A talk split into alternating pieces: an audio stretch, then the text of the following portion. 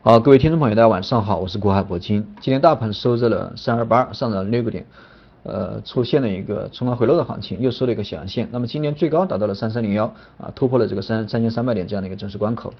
那么从昨天的一个流星线的一个情况下，到今天再创新高，这个表明这个多头啊还是占据比较大的一个主动性，多空之间的一个争夺这个悬念不大啊，多头这个依然非常强势。特别是这个昨天那个流星线，正常情况下流星线也算是一个见顶的一个信号，这个大盘应该有一个承压的一个承压的一个表现。但是今天这个再创新高啊，所以说这个大盘看起来还是非常强势的。而且从另外一方面讲，这个。周一啊，也就是昨天的一个上行缺口，昨天跳空对吧？直接上行，昨天也没有回补缺口，那么今天还是没有对吧？今天即使这个尾盘出现了一波回调，但是也没有呃封闭这样的一个缺口，也没有回补这样的一个缺口。一般情况下，如果是三个交易日啊，三个交易日，昨天、今天、明天，如果说明天还不能封补这样啊这个回补回补这个之前那个跳空的一个缺口，那么股指大概率的话，这个短期之内就不会封闭啊，而而是这个直接上涨，因为。三个交易日如果说不能回补缺口，那么这样的一个缺口应该会呃这个起到一个支撑大盘的一个作用，也就是说这样的一个缺口会体验会这个呃产生一个产生一个支撑，产生一个比较强的一个支撑，这个对这个大盘的一个后市应该是应该是比较有益的啊，也不会因为这个存在缺口啊反而这个畏手畏脚。那么这是大盘的一个方面，那么今天这个。呃，热点板块的话其实不多啊，主要是这个中字头打头，包括这个早上的一个中国中车对吧，表现的非常强势，包括这个中国建筑也是强势涨停对吧，包括中国中铁、中国铁建，像这种中字头打头的一些个股表现的非常强势，但是这个二八分化的一个现象非常非常啊达到了一个顶峰，因为最近这两三个星期的二八分化现象一直都比较严重，但是今天。完全发挥的淋漓尽致，对吧？看起来非常明显。下跌的股票百分之八十，上涨也就百分之二十。虽然说大盘上涨，对吧？大部分股票都在下跌。所以说今天这个二八分化的一个现象已经发挥的这个淋漓尽致啊，这个看起来还是非常可怕。因为因为这个二八分化也是大家非常担心的一个问题，担心这个大盘啊一旦大盘股回调，对吧？一旦这些中字头打头的一些权重股它一旦回调，这个对大盘的一个打击就会非常大啊。所以说这个二八分化的一个现象也是。呃，被这个很多投资者朋友这个比较担心的一个事情，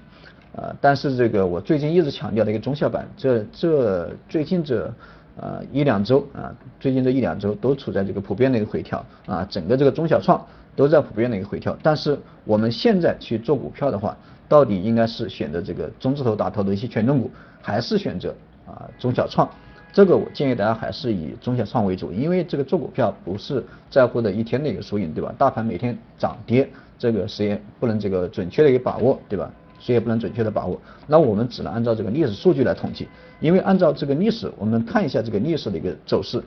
呃，这个权重股上涨的一个周期以及它的一个涨幅，它都会小于这个中小板，都会小于这个中小板以及创业板啊。所以说，即使是在这个二零一四年到二零一五年这个。啊，我们国家的一个大牛市，对吧？也是政策这个主导啊，国家主导的一个战略性的大牛市。在这种大的牛市里面，这个权重股上涨的周期以及权重股上涨的一个涨幅，它都没有超过这个中小板，都没有超过这个创业板。所以说这一次这个呃，关于这个中国建筑这个安邦举牌这个中国建筑这样的一个产生的一个中字头的一个效应啊，啊，我觉得持续的时间也不会特别久，因为首先这个。呃，这个体量太大，对吧？体量太大，拉升的持续拉升的一个难度比较大。第二个，这个资本的天性，它就是这个追逐利润，对吧？资本的天性肯定追逐利润。当它有利润的时候，呃，肯定会跑，对吧？谁都会见见好就收。所以说，这个中字头打头的一些权重股啊，这个持续性啊，持续持续的一个周期，我觉得不会太长。你现在去介入的话，这个我觉得风险还是风险还是比较大的。那么从另外一方面讲，这个。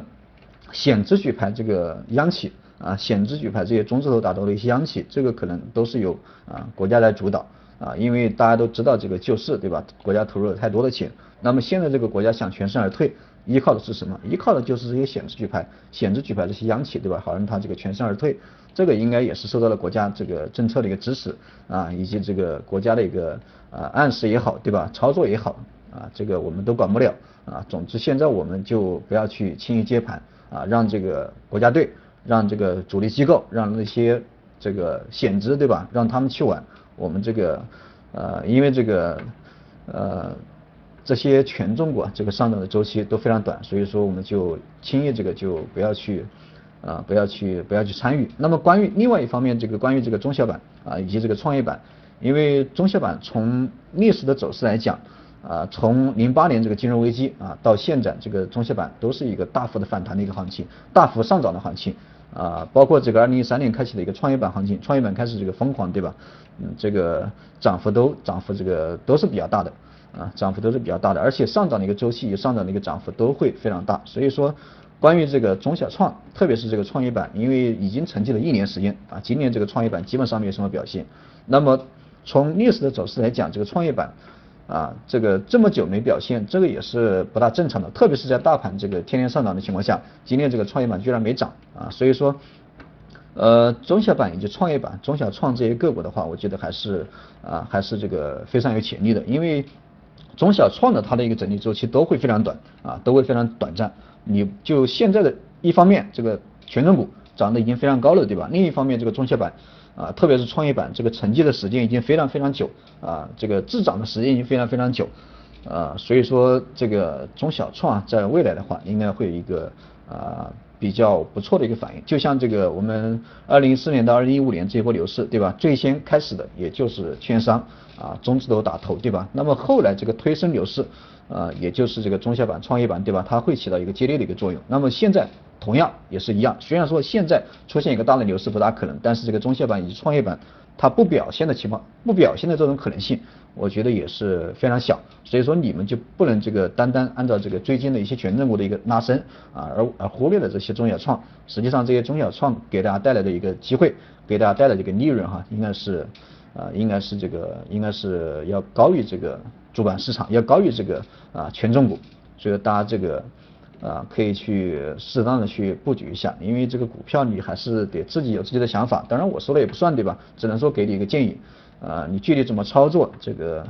呃没有谁对谁错对吧？没有谁对谁错，可能一天两天这个让大家亏钱对吧？但是从这个股市的一个持续性的表现啊，从股市的一个时间的一个时间的一个推移对吧？我觉得这些中小创这些给你带来的利润应该不会特。这个应该要高于这些权重股啊，现在权重股已经涨得这么高了，对吧？你追进去，你能拿多久啊？你可能赚个两三个点、三四个点，对吧？运气好啊，碰到一个涨停板，涨到百分之五十，涨涨到百分之五的时候，你追进去啊，当天涨停，第二天这个高开一个点，你跑出来啊，也就赚了五六个点，对吧？所以说，而且这个担惊受怕，对吧？生怕追追到这个最顶点，因为这些权重股一旦回调的话，它的一个周期性就非常长啊，可能一两年你都都这个。啊，都这个不能这个获利出逃，都不能这个保本出局，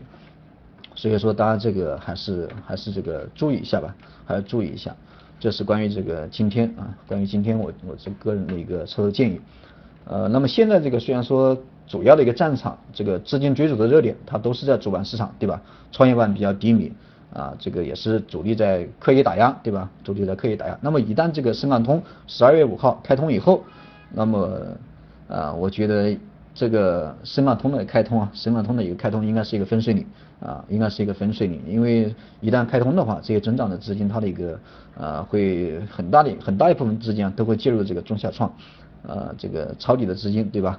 啊都会可能都可能会引导这个这个啊创业板有一个补涨的一个效应，所以说在深港通开通之前，大家可以去啊适当的去布局一下这两天的一个成败。啊，我们可以忽略，对吧？我们关心的是未来的一个收益，未来这个长期的一个收益。